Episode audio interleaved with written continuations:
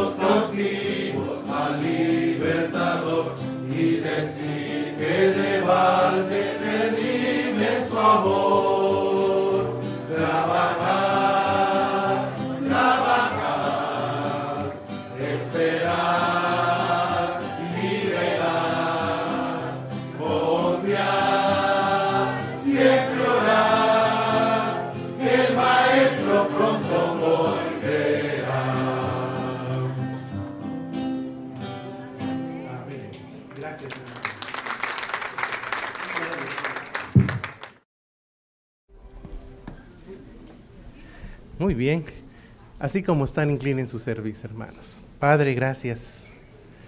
Bendito seas, alabado sea tu santo nombre, porque nos permite ser parte de esa misión. Nos permite ser parte de ese compañerismo tuyo en la obra. Gracias, Señor. Ayúdanos a cada uno, usa el instrumento esta tarde, toca nuestra mente y corazón. Que cada uno podamos salir comprendiendo y entendiendo un poco más a través de tu palabra esa hermosa misión que fue planeada y en la eternidad. Gracias Dios en Cristo Jesús. Amén. Amén. El tema para esta tarde se intitula Cinco objeciones al llamado de Dios. Cinco objeciones al llamado de Dios. Vámonos a la carta al apóstol Pedro en su primera carta, capítulo 2, versículo 9. Primera de Pedro, capítulo 2, versículo 9.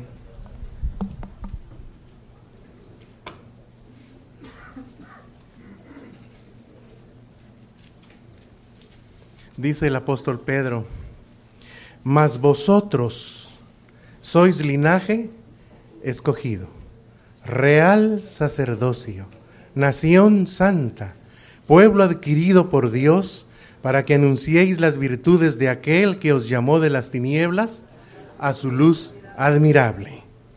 Dice que somos un pueblo adquirido para qué, hermanos? Para anunciar las virtudes de aquel que nos llamó de las tinieblas. ¿A dónde? A su luz admirable. Muy bien. Moisés, hermanos, al igual que Gedeón y Jeremías, quisieron evadir el llamado de Dios.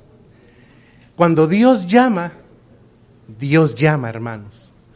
Y es un privilegio que nosotros debemos tomar cuando el Señor nos hace el llamado. Vamos a ver a través de la palabra que cuando Dios pone sus ojos en una persona, sea hombre o mujer, es porque así lo ha dispuesto el Eterno. Y Él en su soberanía así lo ha decidido. Veamos, por ejemplo, jueces 6.5, 6.15, perdón, jueces 6.15. ¿Qué pasó con Gedeón? Jueces 6.15.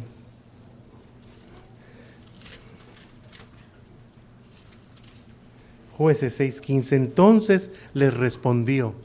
¿Qué le dijo? Ah, Señor mío, ¿con qué salvaré yo a Israel? He aquí mi familia es pobre en Manasés y yo el menor en la casa de mi padre. ¿Qué pasó con Gedeón? ¿Puso objeción? Sí. ¿Con qué salvaré yo a Israel? Vayamos a Jeremías, capítulo 1, versículo 6.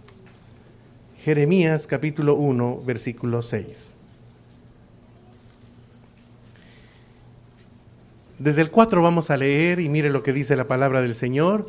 Vino pues palabra de Jehová a mí diciendo, antes de que te formase en el vientre te conocí, y antes que nacieses te santifiqué, te di por profeta a las naciones. Mire qué hermoso llamamiento.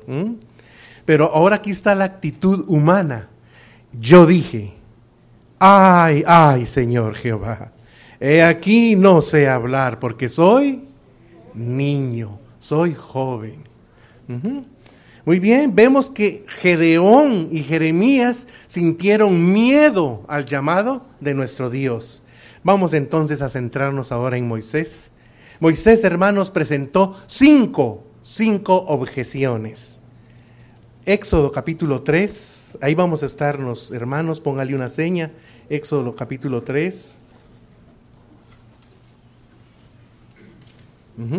Éxodo 3, versículo 11 y 12. Y dice Moisés, ¿quién soy yo? ¿Quién soy yo? Éxodo 3, versículo 11 y 12.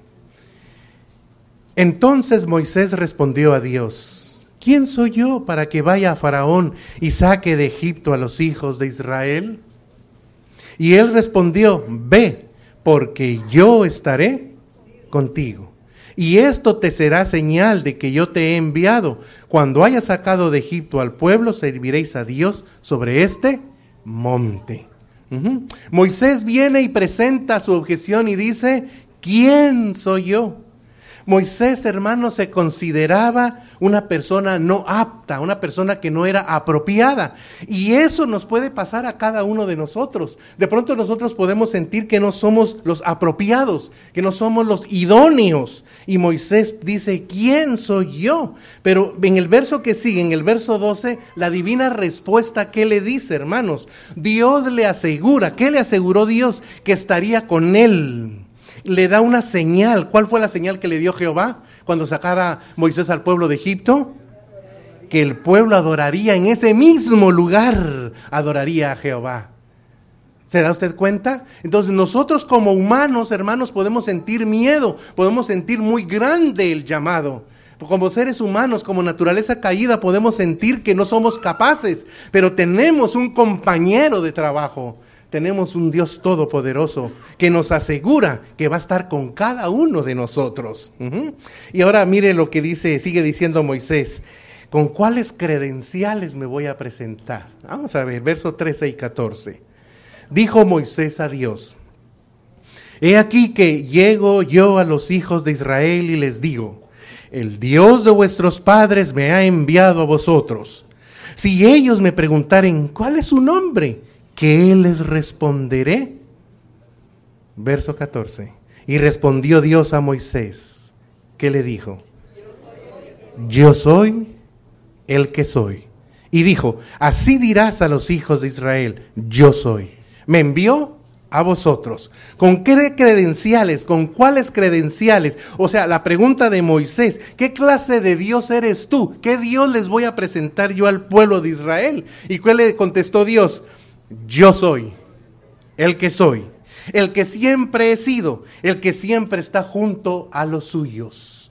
Yo le pregunto, ¿ha sentido usted la compañía del Señor? Sí. Desde que nosotros abrimos el corazón y le recibimos y guardamos la palabra del Señor, la promesa es que ellos dos, el Padre y el Hijo, a través de su Espíritu, ¿en dónde están, hermanos? En nuestro corazón. Yo soy. Ese yo soy, hermanos, es un apelativo que describía su poder eterno y su carácter inalterable. Yo soy, me envió a vosotros. Entonces nosotros cuando eh, aceptamos el llamado de Dios y el Señor nos envíe, ¿quién nos está enviando? ¿Cualquier persona? ¿Quién nos está enviando? Yo soy. Alguien que tiene un poder eterno y un carácter inalterable. El Dios que apareció, hermanos, ante Moisés es el mismo que puede vivir en nuestros corazones, ¿verdad que sí lo sentimos? Y es el mismo Dios, hermanos, el mismo Dios de Moisés, fue el que le habló a Josué. ¿Saben qué le dijo a Josué? Josué 1.5, mire. Josué 1.5 es el mismísimo que le habló a Josué. Josué 1.5.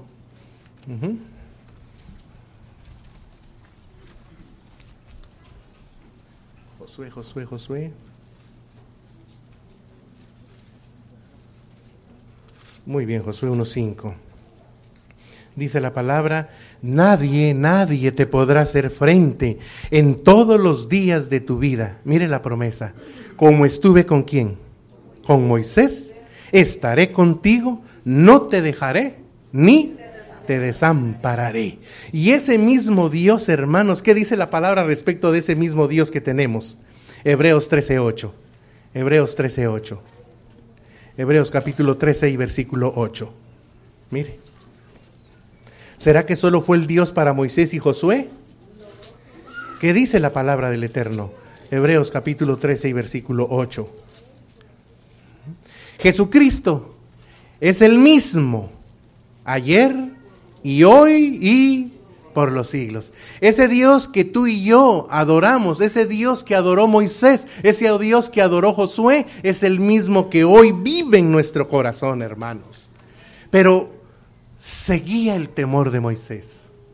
Seguía el temor de Moisés. Permítame hacerle un poquito de semblanza, de remembranza.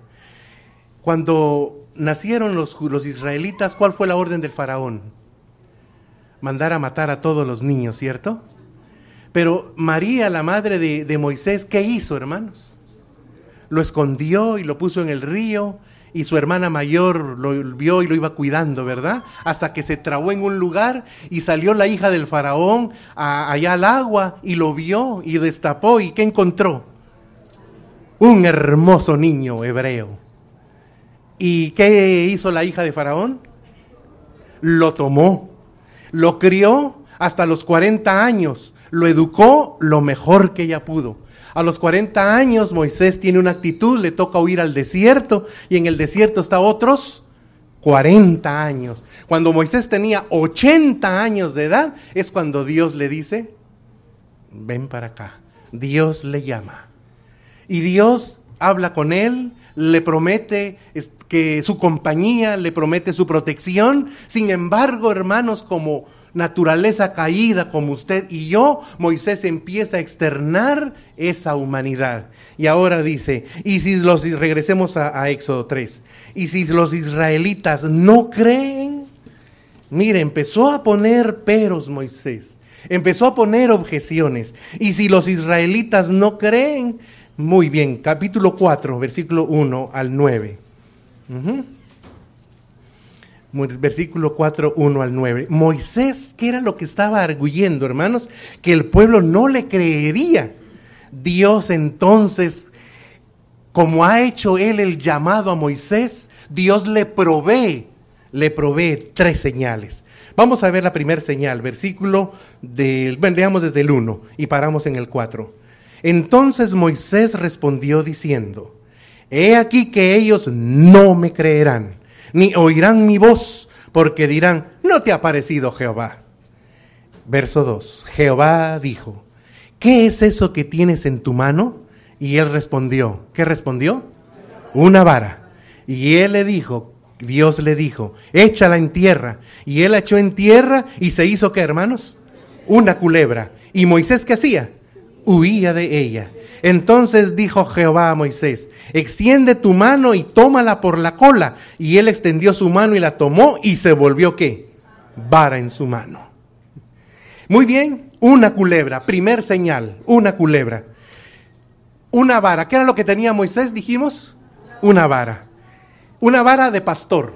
El callado del pastor, hermanos, era una vara corriente, de madera de unos dos metros con un gancho en la punta. Dios, mire usted cómo es de Dios, de hermoso, cómo es Dios de, de bello, se puede decir, hermanos. Dios utilizó la simple vara de Moisés que llevaba para darle una lección muy importante a este hombre temeroso que siendo Dios que le hablaba y moviendo las señales, dudaba en su corazón. Dios, hermano, siempre utiliza cosas ordinarias con propósitos extraordinarios. Moisés nunca se imaginó el poder que su simple callado tendría al convertirse en la vara de quién? En la vara de Dios para nosotros. ¿Cuáles son las cosas ordinarias de su vida, hermana, hermano? Piense por un segundo. ¿Cuáles son esas cosas ordinarias de su vida? Su voz, una pluma, un martillo, una escoba, una sierra, eh, una máquina de cortar pasto, un instrumento musical. ¿Qué, qué es? ¿Qué es lo, lo ordinario de nuestra vida, del ir y venir? Pues Dios puede usar eso ordinario para usos extraordinarios en su bendita obra. ¿Lo cree o no lo cree? Entonces, ¿por qué dudar al llamado de Dios? Dios puede abrirnos la puerta, no importa, en el trabajo donde usted, lo que usted esté haciendo, el Señor puede tocarlo y usar lo que usted tiene ordinario para convertirlo y usarlo para un uso extraordinario, para salvación de las personas. Veamos un ejemplo, jueces 3.31. Veamos un ejemplo de esto mismo, jueces 3.31. Vamos a ver, jueces 3.31. Después de él fue Samgar, mire, hijo de Anat, el cual mató a cuántos hombres de los filisteos y cómo los mató, hermanos. Con una quijada de bueyes. Y él también salvó a quién? A Israel. ¿Cuántos hombres mató Samgar? ¿Y qué necesitó nada más para matar a 600 hombres? Una quijada de qué? De buey. Una quijadita de buey. No se ponga usted a pensar si tenía los dientes o no, era una quijada de buey. Y Dios la utilizó para matar a 600 hombres y así salvar a quién? A Israel. Era ordinario una quijada de buey. Se encontraban ahí en el desierto muertos, ¿cierto? Ahí estaba, pero Dios ilumina a Samgar, lo llena de poder y usa la quijada para beneficio de su pueblo. Otro ejemplo, primero de Samuel, primero de Samuel 17, 49. Primer libro de Samuel 17, 49. Y metiendo David, el dulce cantor de Israel, su mano en la bolsa, tomó de ahí, ¿qué hermanos? Una piedra, tan solo una, una. Y la tiró con la onda. ¿Y qué sucedió con esa piedra? Hirió al filisteo en la frente. Y la piedra quedó en quedó clavada en la frente y cayó sobre su rostro en tierra. ¿Tendría puntería David? Pero lo importante es que Dios guió esa piedra exactamente hacia dónde, hermanos? Hacia la frente. Y era un hombre muy alto, muy alto, y tan alto fue la altura que así se desplomó. Dios usó una piedra. Dios usó la onda de David para salvar a su pueblo de Israel. Yo vengo en nombre del Dios, ¿de qué dijo David? De los escuadrones del Dios de Israel. Y Dios usó esa piedra. Hermanos, ¿estuvieron solos esos siervos? Yo les pregunto a ustedes, ¿estamos solos nosotros? Ya se va a ver ahorita después cuando venga el programa. Muy bien. Vamos a ver otro ejemplo más, otro ejemplo más. Jueces 15:15. Jueces 15:15. Mire, jueces 15:15. Jueces, jueces 15:15. Lo mismo, pero ahora aquí es Sansón. Y hallando una quijada de asno fresca aún, recién muerto el asnito, extendió la mano y la tomó, pero ahora mire, mató con ella a cuántos? A mil hombres. Ese Dios, ese yo soy, ese poder eterno, llenó de poder esa mano, esa fuerza de ese varón, y con una quijada de asno mató a mil hombres. Dios usa, hermana y hermano, lo ordinario para hacer cosas extra, extraordinarias. Así que, hasta donde vamos, ¿hay excusa? No hay excusa, no hay excusa. No hay excusa. Muy bien, continuemos. Segunda señal. Regresemos a Éxodo, capítulo 4. Segunda señal, versículos 6 al 8. Le dijo además Jehová, mete ahora tu mano en tu seno. Y él metió la mano en su seno y cuando la sacó, he aquí que su mano como estaba, leprosa como la nieve. Eh, uh, ¿Dónde estoy? ¿Dónde voy? Muy bien. Y dijo, verso 7, y dijo, vuelve a meter tu mano en tu seno. Y él volvió a meter su mano en su seno. Y al sacarla de nuevo del seno, he aquí se había vuelto como qué, hermanos? Como la otra carne. Verso 8. Y si aconteciere que no te creyeren ni obedecieren a la voz de la primera señal, creerán a la voz de esta señal. ¿Verdad, hermanos? Eso es lo que Dios le está diciendo a quién? A Moisés. Ahora la segunda señal, ¿qué fue? Lepra. Ahora, la lepra de ese entonces podría considerarse como el SIDA de hoy. La lepra era una de las enfermedades más temidas de ese tiempo. No había cura y un gran sufrimiento precedía a una muerte posterior. Moisés, hermanos, aprendió que Dios podía curar cualquier clase de problema. Problema que fuese, Dios le estaba demostrando a Moisés que había poder en ese que le estaba hablando, sí o no. Sí, Moisés vio que Dios tenía todo el poder y lo estaba comisionando para ejercitarlo, capacitarlo, para sacar a los hebreos de Egipto. Apliquémoslo para nosotros. Muy bien. Al igual que hoy día, Dios nos capacita de muchas maneras nos muestra su poder y lo único que usted y yo tenemos que hacer es dejar que el poder de Dios se manifieste en nuestra vida. Pero para ello no tenemos que dudar. Moisés metió su mano en su seno y cuando la sacó, ¿cómo estaba? Leprosa. ¿Qué sentiría Moisés al ver su mano leprosa? Y ahí mismo le dice Dios, vuelve a meterla. Y la vuelve a meter y cuando la saca, ¡ay! Qué rico estaba sana otra vez. Exactamente, hermana y hermano. ¿Qué tenemos? ¿Qué hay en nuestra vida? ¿Qué es? Dios lo puede curar. Si Dios nos ha llamado, téngalo por seguro de que Dios lo va a usar. Lo vamos a ver. Mire, tercera señal, versículo 9 del capítulo 4 del Éxodo. Y si aún no creyeren a estas dos señales, paremos un segundo. ¿Conocía a Dios al pueblo de Israel, hermanos? ¿Y conocía a Dios a Moisés, hermanos? Dios sabía que Moisés iba a actuar de esa manera, pero todo lo que antes escrito fue escrito para qué. Muy bien, entonces verso 9, y si aún no creyeran a estas dos señales, ni oyeren, ni oyeren tu voz, tomarás de las aguas del río y las derramarás en tierra, y se cambiarán aquellas aguas que tomarás del río, si harán qué, hermanos? Sangre. Ya esta tercera señal ya era más fuerte. Esta señal era simplemente una señal de juicio. Aguas limpias, aguas puras, fueron hechas sucias y sangrientas a través del trabajo de Dios. Y éstas no volvieron a su estado original. Dios le dice a Moisés, si aún no creyeren a estas dos señales ni oyeran a tu voz, muestra que la señal de juicio solamente se mostraba cuando persistía la incredulidad. ¿Qué le estaba diciendo Dios allá a Moisés? Que no siguiera siendo qué?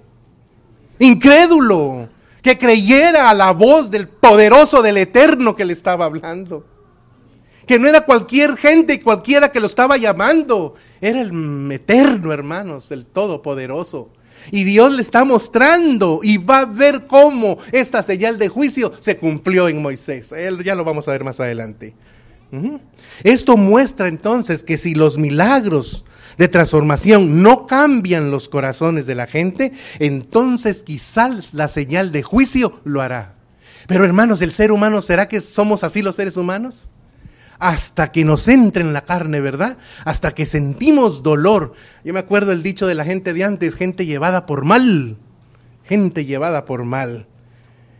Para nosotros apliquémoslo, hermanos, milagros portentosos. ¿Alguien pudiera levantar la mano? ¿Ha recibido algún milagro portentoso? Yo creo que muchos hemos recibido milagros, ¿verdad, hermanos? Que Dios obra con tal que el endurecido corazón del humano venga al reconocimiento de quién? de Dios. Y eso era lo que Dios deseaba y anhelaba en el corazón de Moisés, que Moisés viniera a un reconocimiento total, en, no en incredulidad, sino en credulidad del Eterno, de, de ese Dios que lo llamó allá en la zarza, ¿se acuerda? Moisés al ver que la zarza no se consumía, porque era un hojarasca, eso se hubiera consumido así, pero como no se consumía, la curiosidad, Moisés era curioso, se acercó y vio que no se consumía, ¿y qué le dijo Dios? No te acerques, quítate primero los zapatos, porque el lugar en que estás, santo es. Y Moisés no entendió eso todavía. Muy bien. Cuarto, yo soy tardo, dijo Moisés de boca y de lengua. ¿Seguía en su negación Moisés, hermanos? ¡Qué barbaridad! Yo pregunto, ¿así eres tú? Así somos nosotros, hermanos, a pesar de que vemos los milagros, vemos a nuestros hijos crecer, los vemos sanos, Dios nos provee todo y seguimos todavía así, hermanos. Mire Moisés, ay, al ver semejante portento de parte del Eterno, soy tardo de boca y de lengua. Ay. ¿Qué hubiera hecho usted antes de continuar? ¿Qué hubiera hecho usted? Le hubiera dicho, Moisésito, espérate, platiquemos de nuevo, te lo voy a recapitular. Ven, ven, espérame. qué le hubiera dicho usted? Ya, ya, ya me contestaron, ya le sentí. Verso, verso 10 y 11, mire, verso 10 y 11, del mismo, del capítulo 4. Ay, entonces dijo Moisés a Jehová, ay Señor, Nunca he sido hombre de fácil palabra, ni antes, ni desde que tú hablas a tu siervo, porque soy tardo en el habla y torpe de lengua. Y Jehová le respondió, ¿quién le dio la boca al hombre? ¿Quién hizo al mudo y al sordo, al que ve y al, y al ciego? ¿No soy yo Jehová? ¿Le respondió Dios, sí o no? Vaya viendo que cuando Dios llama, así usted se ponga negativo, Dios va a continuar insistiendo. Porque es Dios, hermano. No es su tío ni su abuela, es Dios el que lo ha llamado. Y cuando Dios llama, Dios es constante, es persistente. Dios sabe por qué lo ha llamado. Porque de eso ordinario Dios puede hacer cosas que extraordinarias. Entonces Moisés arguye, dice nuevamente, al ataque, a la carga, Señor, soy torpe, no puedo hablar, se me traba la lengua, no se me entiende, me enredo al hablar. Dios le asegura que Él es quien le ha dado la boca a quien, hermanos. Y además, hermanos, Dios le promete enseñarle todo lo que debía decir. ¿Qué, qué, qué miedo iba a tener Moisés? ¿Quién estaba al lado de él? ¿Quién? ¿Quién? Triste ha de ser, ¿no? Bueno, lo comisionamos, vaya usted, que Dios lo acompañe y solito, y ahí, sí da nervios, ahí sí da miedo. Pero hermano, ¿quién le estaba diciendo a Moisés las cosas? Moisés entonces sabe qué hace Moisés. Moisés suplica que no sea enviado a esa misión. Entonces Dios lo ve a través de su lente Dios veía el problema de Moisés de un modo muy diferente como Moisés lo estaba manifestando. ¿Saben cómo lo veía Dios? Todo lo que Moisés necesitaba, ¿qué era lo que Moisés necesitaba? Moisés dijo, no, a mí me da miedo semejante pueblo. Y como son de terribles, no, mejor manda otro. No quiero ir a esa misión. Pero desde el ente que Dios lo estaba viendo, para Dios únicamente, ¿qué necesitaba Moisés? Ajá. ¿Y eso cómo lo podemos transcribir en otra palabra? Por ejemplo, lo que Moisés necesitaba era un poquitito de ayuda, un poquitito de ayuda. ¿Y quién mejor que Dios, cierto? ¿No lo estaba ayudando Dios, hermanos? Dios veía el corazón incrédulo. Una culebra, una vara, lepra. ¿Qué más? Y aún Moisés suplica no ser enviado a esa misión. Terrible, ¿verdad, hermanos? Todo lo que Moisés entonces necesitaba, mis queridos hermanos, era un poquito de ayuda. ¿Y quién mejor que Dios para ayudarlo a decir y hacer las cosas correctamente? Hemos siempre cantamos, el Dios de Israel se pasea en medio de qué dice?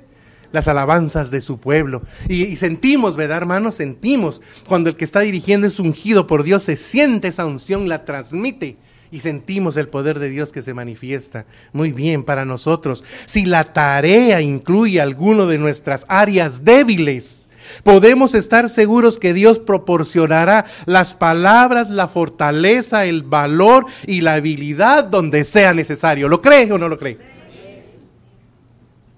Así sea, hermanos, que nos toque ir a tocar puertas, nos den un portazo, nos insulten, eh, nos echen los perros, eh, ¿qué más? Nos llamen a la policía ¿Qué vamos a decir? No vayamos a sacudir los pies como no. Nos damos la vuelta, Dios le bendiga y seguimos con la siguiente puerta, ¿verdad, hermanos? Porque Dios nos va a dar las palabras, la fortaleza, el valor y la habilidad donde lo necesitemos. Así que, hermanos, ya no podemos decir no, ya no hay excusa. ¿Lo cree usted? Quinta, envía a otra persona. Es que mire Moisés, hermano, qué barbaridad. póngase a ver, póngase un ratito en el lugar de Moisés. Qué bárbaro. Pero mire, educado, educado en Egipto, lo más granado. Se codeaba con lo mejor de, de los estudiantes de la corte. ¿Sería educado Moisés, sí o no? ¿Tendría verba Moisés, sí o no? Hermanos, y luego cuando en, el, en, el, en la universidad de la vida allá lidiando con las ovejas y soportando todo aquello y todo lo que conllevaba ese calor y todo eso, fue formado en dos áreas. ¿Estaba equipado o no estaba equipado? Dios lo vio equipado y lo llama. Pero mire usted, envía a otra persona. Verso 13 al 17 del capítulo 4. Y le dijo, ay Señor, envía te ruego por medio del que debes enviar. Entonces Jehová, ¿qué pasó hermanos? Paremos ahí. ¿Lo había aguantado, sí o no? Tres señales. Por lo general nosotros los humanos decimos hasta que no vea qué. No creo. Y con la primera que nos muestran creemos. Moisés Dios le dio tres y lo llevó al máximo. Y viene Dios y entonces, ¿qué pasa con el Eterno? Verso 14. Entonces Jehová se enojó contra Moisés y dijo, no conozco yo a tu hermano Aarón Levita y el que habla bien. He aquí que él saldrá a recibirte y al verte se alegrará. ¿En dónde? En su corazón. Paremos ahí, paremos ahí. ¿Quién fue llamado? ¿Moisés o Aarón? A Aarón nunca lo llamó Dios para este evento. Téngalo bien en claro por lo que voy a exponer después. Dios no llamó a Aarón para este evento. Lo llamó al ver la, la actitud de, Moisés. Como cuando la esposa cariñosamente se le acerca al esposo y le va a pedir un favor y el esposo... Mmm, con esa mueca que el hombre hace, que hace la mujer, eh, ahí nos vemos. Y el hombre se le acerca, ya no quiero no me toque. Bueno, y así usted ya sabe. ¿Cierto, hermanos? Pero entonces viene, viene Dios y se enoja. Y entonces ve, sus ojos se dirigen a Aarón. ¿No habla él bien? Pregunto, ¿le quitó el llamamiento a Moisés? No. ¿El llamamiento en quién seguía? Así que, hermano, ¿está viendo usted la palabra? Si usted fue llamado, agárrese de Dios. Porque haga lo que usted haga, tiene que cumplir el propósito de Dios. Continuemos, mire, sigamos leyendo. Verso 15, tú hablarás a él y pondrás en su boca las palabras, las palabras. Paremos ahí, ¿se da cuenta? No dijo, Dios, yo le voy a hablar a Aarón. No, tú Moisés le vas a hablar a quién? Dese cuenta. Ahí es donde se recomprueba o, o confirmamos que el llamado original para quién era. Exactamente. Que Dios tuvo que echar mano de Aarón porque este Moisés, sigamos leyendo. Muy bien, y dice, y tú hablarás a él y pondrás en su boca las palabras, y yo estaré con tu boca y con la suya, y os enseñaré lo que hayáis de hacer. Él hablará por ti al pueblo, él te será a ti en lugar de boca, y tú serás para él en lugar de... Ah, se da cuenta del llamado de Dios, hermanos. Dios nos levanta, Dios nos pone en un lugar especial. Por eso valoremos el llamado. Ya no saque usted a su familia ni ponga a su familia pretexto. Usted, si fue llamado, firme y adelante, huesta de la fe. Sin temor alguno, porque aquí lo está viendo. Ándele. Muy bien. Sigamos leyendo. Verso 7. Y tomarás en tu mano esta vara con la cual harás las señales. Cuando a Moisés se le acabaron las excusas, porque se da cuenta que Moisés se venía excusando cuando se le acabaron las excusas, simplemente reveló que ansiaba no aceptar la misión. Mostró indisposición. A ver, varones, ¿cómo es una cara de indisposición? Bueno, ok. Eso, hizo una cara de indisposición. Mm, yo, mm, ¿será? Ah, claro, eso a cualquiera, definitivamente. Benjamín Franklin, hermanos, dijo, es común para el hombre dar razones fingidas que el de dar razones reales. Es común fingir dar una razón que dar la razón real, ¿verdad? Dios entonces se enojó con razón, después de todo lo que le, le mostró y le ofreció. ¿Había razón de que Dios se enojara? ¿Qué cree usted? Entonces Dios que omisiona a quién dijimos, según leímos, Dios comisionó a Aarón para llevar la palabra junto con Moisés ante Faraón y el pueblo de Israel. Hermanos, los sentimientos de incapacidad de Moisés eran tan fuertes que no pudo confiar en la habilidad de Dios para ayudarlo. Qué cosa tan terrible. Los sentimientos de incapacidad.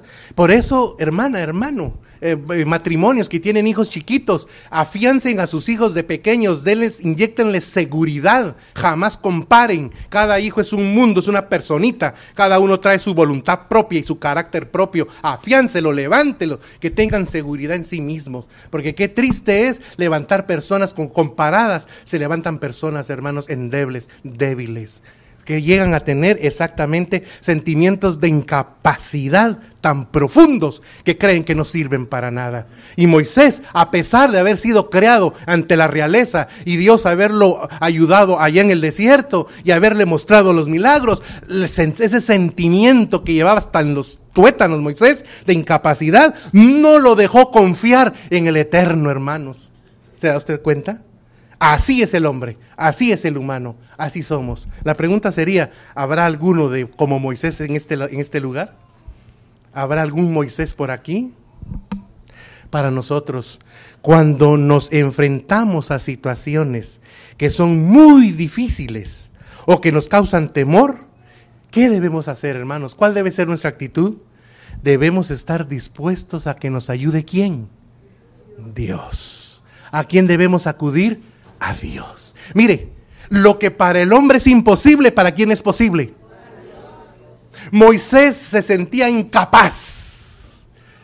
Pero Dios lo veía, Dios, Dios al verlo dijo, este necesita un pequeñito qué? Un empujoncito. Pero ese sentimiento, pero mire, no leemos en la palabra que Dios le haya dicho, va, está bien, Moisésito, está bien, va, está bien, perdona, discúlpame, creí que, que, podías, que podía usarte. Anda, sentate, pues, anda, anda, anda, vete, vete. Así le dijo Dios. Cuando Dios llama, Dios llama. Así seas tartamudo, lo que tú quieras, lo que seas, la excusa que tú pongas. Cuando Dios llama, Dios abre puertas, porque Dios está en control. Y si ha llegado la hora en que el sea un megáfono, como decimos en nuestros países, ¿se acuerdan los megáfonos de nuestros países que ponen en los árboles que se oye hasta tres kilómetros de la redonda? Si Dios quiere que seamos ese megáfono en LANAM, hermanos, lo seremos. Y Dios va a usar al que menos nos imaginemos, porque Él sabe a quién llama. Él tiene ya sus ojos puestos en nosotros. El llamamiento de Moisés, hermanos, estuvo firme. Moisés le diría a Aarón lo que debía decir, tal como Dios se lo había dicho a Moisés. Se dio cuenta, ¿verdad, hermanos? Siempre quien llevaba la voz, Moisés. Moisés le diría a Aarón, el Señor Jehová dice esto, esto, esto dile al pueblo. Ajá. Pero vamos a ver, hay un pero. Veamos este pero que quiero mostrarle. Cuando Dios trajo a Aarón para ayudar a liderar con Moisés, vino a ser esa agua en tierra que se convirtió en qué? En sangre. ¿Por qué lo digo?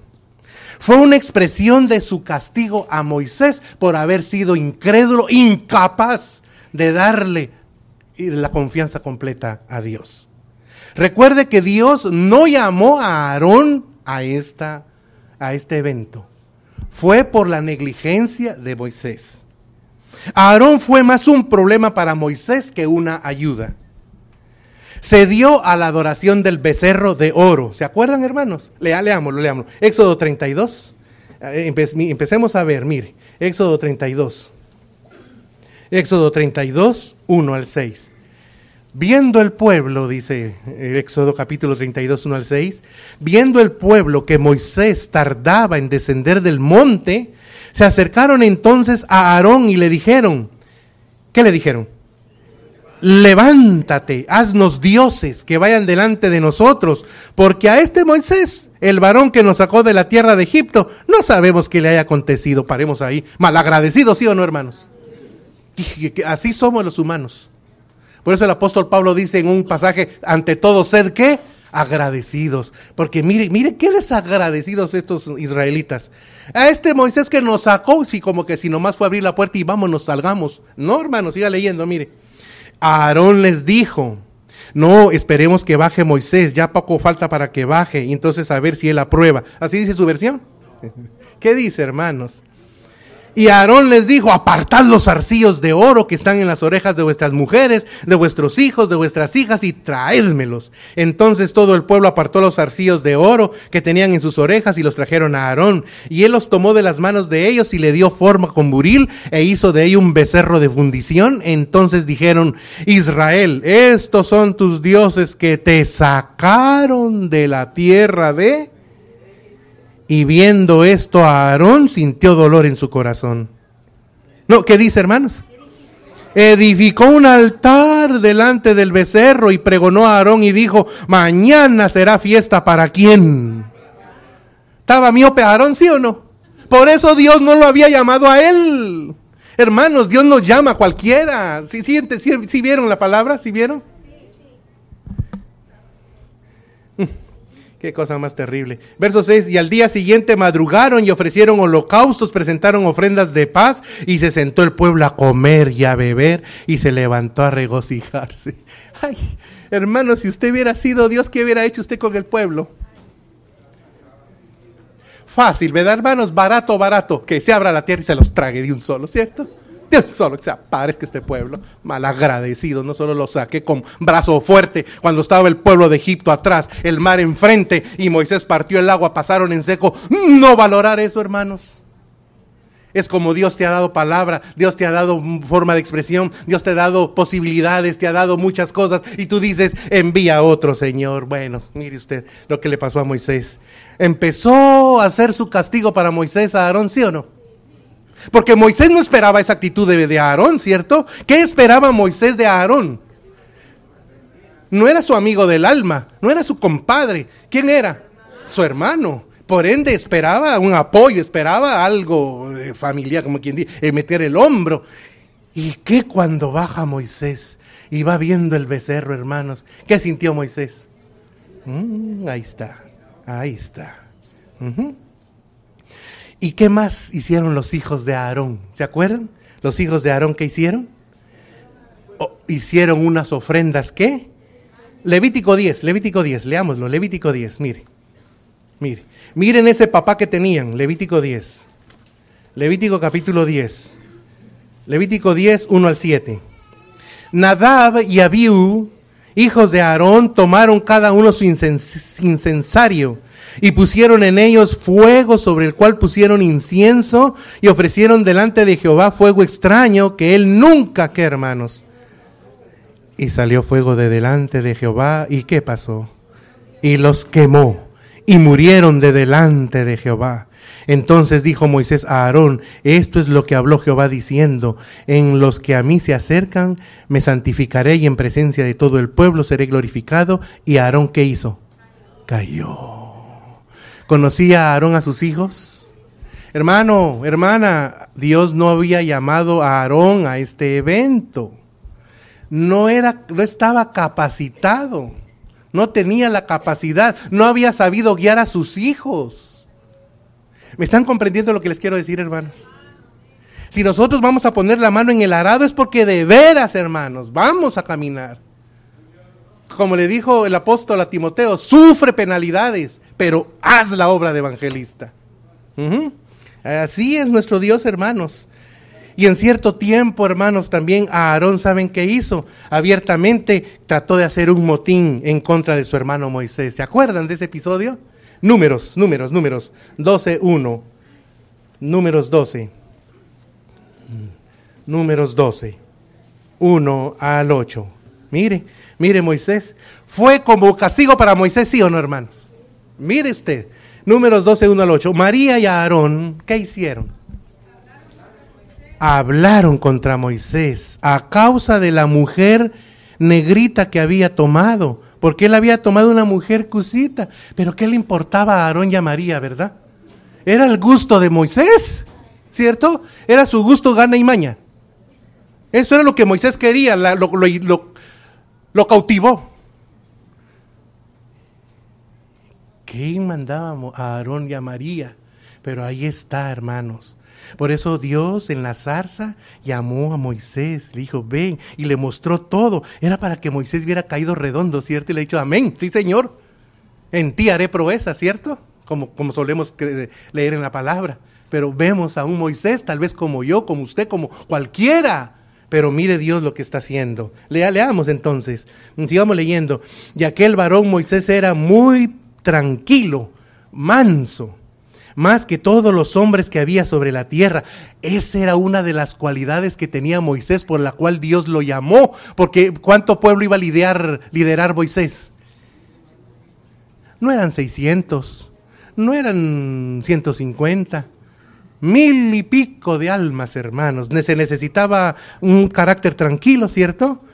Verso 4, verso 4. Luego dijo Jehová Moisés a Aarón y a María, salid vosotros tres al tabernáculo de reunión, y salieron ellos tres. Entonces Jehová descendió en la columna de la nube y se puso a la puerta del tabernáculo y llamó a Aarón y a María y salieron ambos. Ya presentía a Aarón y María, ¿para qué los llamaba Dios? Verso 6 y les dijo, oíd ahora mis palabras. Cuando haya entre vosotros profeta de Jehová, le apareceré en visión, en sueños hablaré con él. No así a mi siervo Moisés, que es fiel en toda mí. Otra cualidad que tenía Moisés, ¿cuál era? Fidelidad. Era fiel a pesar de que humanamente tenía su incapacidad personal, de personalidad, pero le era fiel a quién? A Dios. Y mire lo que dice el verso 8 cara a cara hablaré con él, o sea, con confianza, como habla uno con su hermano, y claramente y no por figuras, y verá la apariencia de Jehová. ¿Por qué pues no tuviste temor de hablar contra mi siervo Moisés? ¿Cuida Dios a los que llama, sí o no?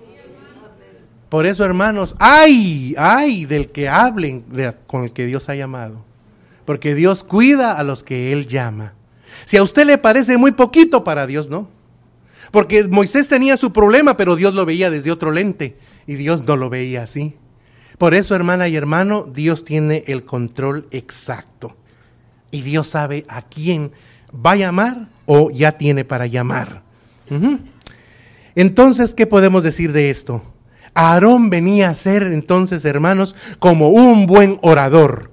Porque Dios dio testimonio de Aarón, que hablaba bien, que, hablaba como dijo, bien. Entonces Aarón venía a ser un buen orador. Pero sabe una cosa, hermanos, de nada servía lo buen orador si era un hombre con carencia de contenido. ¿Cómo se le ocurre a Aarón permitir hacer el que le trajeran los aretes y hacer el becerro? Solo ahí mostró carencia de contenido, ¿sí o no?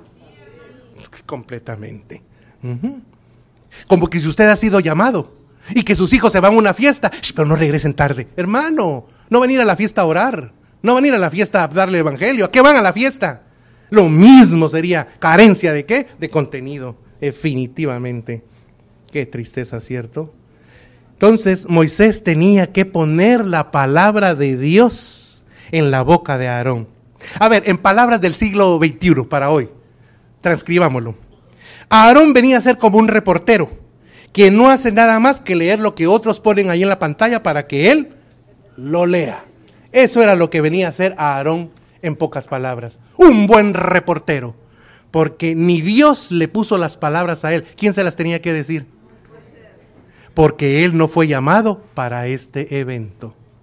¿Claro la palabra, hermanos? Aarón no era el portavoz de Dios. Él era el portavoz de Moisés. Moisés, ¿y ahora qué vamos a hacer? Dice Jehová esto y esto y esto. Clarita la palabra, ¿sí o no, hermanos? Dios no necesita a líderes como Aarón. No es la manera de Dios el tener un hombre como, y un, como un ministro de palabras, elocuentes. De nada sirve la elocuencia si no es llamado por quién, hermanos? Por Dios. Váyase poniendo la mano en el corazón. Usted bien sabe, así como cuando Dios se puso en la puerta y llamó a Aarón y a María, usted ya sabe, si soy apto para el ministerio, no soy apto para el ministerio, si soy apto para el llamado. Cada uno ya sabemos, cada uno lo sabemos y lo sentimos. Da muestras de, estar, de no estar calificado para el liderazgo. Aarón era un hombre problemático, era un hombre envidioso y un mal padre. Sus hijos no supieron seguir la directriz de él, porque el corazón de él siempre estaba inclinado hacia lo negativo. En ese momento, en ese momento. Por eso vuelvo y digo, Dios en quién puso sus ojos? En Moisés. Entonces concluyo con esto. El éxito de quienes han sido llamados por Dios no radica en sus capacidades, sino en Dios que los ha llamado. A veces, hermanos, consideramos que no somos los más indicados para ejercer el ministerio. Máxime cuando de pronto alguien pueda levantarse y decir, no, es que yo al hermano lo considero un poco inepto. Uh, peor todavía, lo acaba de matar. De una vez lo, lo echa por tierra. Entonces la persona no se levanta y dice, yo sentía que no era el llamado. Y si alguien hace un comentario negativo, ahí acabó con la vida de la persona. Si permitimos más bien que Él nos tome en sus manos, entonces todo será posible. Pero no me quiero ir sin antes decirle esto de Aarón. Dios sí lo llamó para el sacerdocio. Y cuando Dios lo llamó para el sacerdocio, fue otra persona. Puede usted leerlo en la palabra, muy diferente. Cuando Dios llama, Dios capacita, Dios insufla de su poder en la persona y da poder. Aquellos varones con quijadas mataron a 600 y a mil.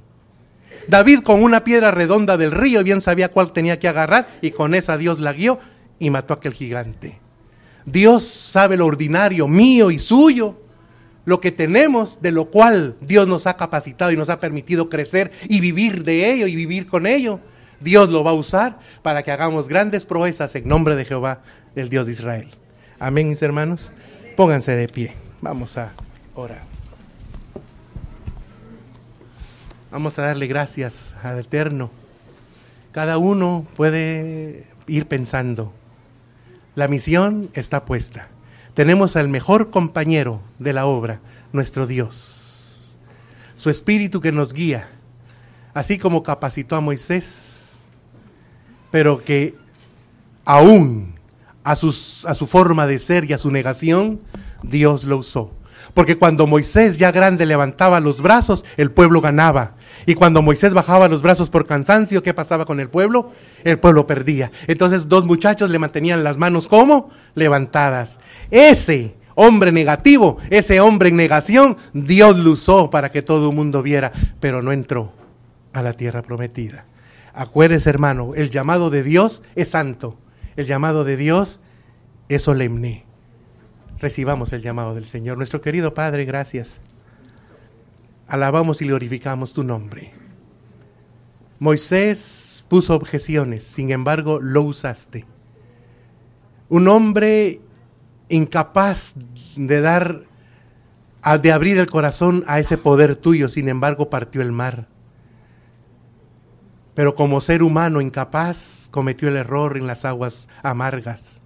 Y eso fue su sentencia. Pero Señor, tú haces el llamado. Y a quien tú llamas, tú capacitas. A quien tú llamas, tú lo dotas de fuerza, de conocimiento, de valor, de fortaleza, de palabras, de amor, de muchas cosas que necesitamos en nuestras áreas débiles. Si este es el momento ya para esta iglesia en Lanham, Señor, por favor, sé tú dando a cada uno lo que necesitamos. Fortalécenos en esas áreas débiles, que podamos ser ese portavoz tuyo, Señor que podamos llevar las buenas nuevas a todos aquellos necesitados de ti, a todos aquellos oprimidos en depresión, a todos aquellos con ansiedad, a todos aquellos que creen que la vida no vale nada, Señor, pero que no han conocido al dador de la vida, al que al conocerlo sabemos que hay vida y hay vida más adelante, una vida eterna contigo por siempre. Gracias te damos por tu palabra. Te glorificamos en Cristo Jesús. Amén. Amén pasa a vosotros.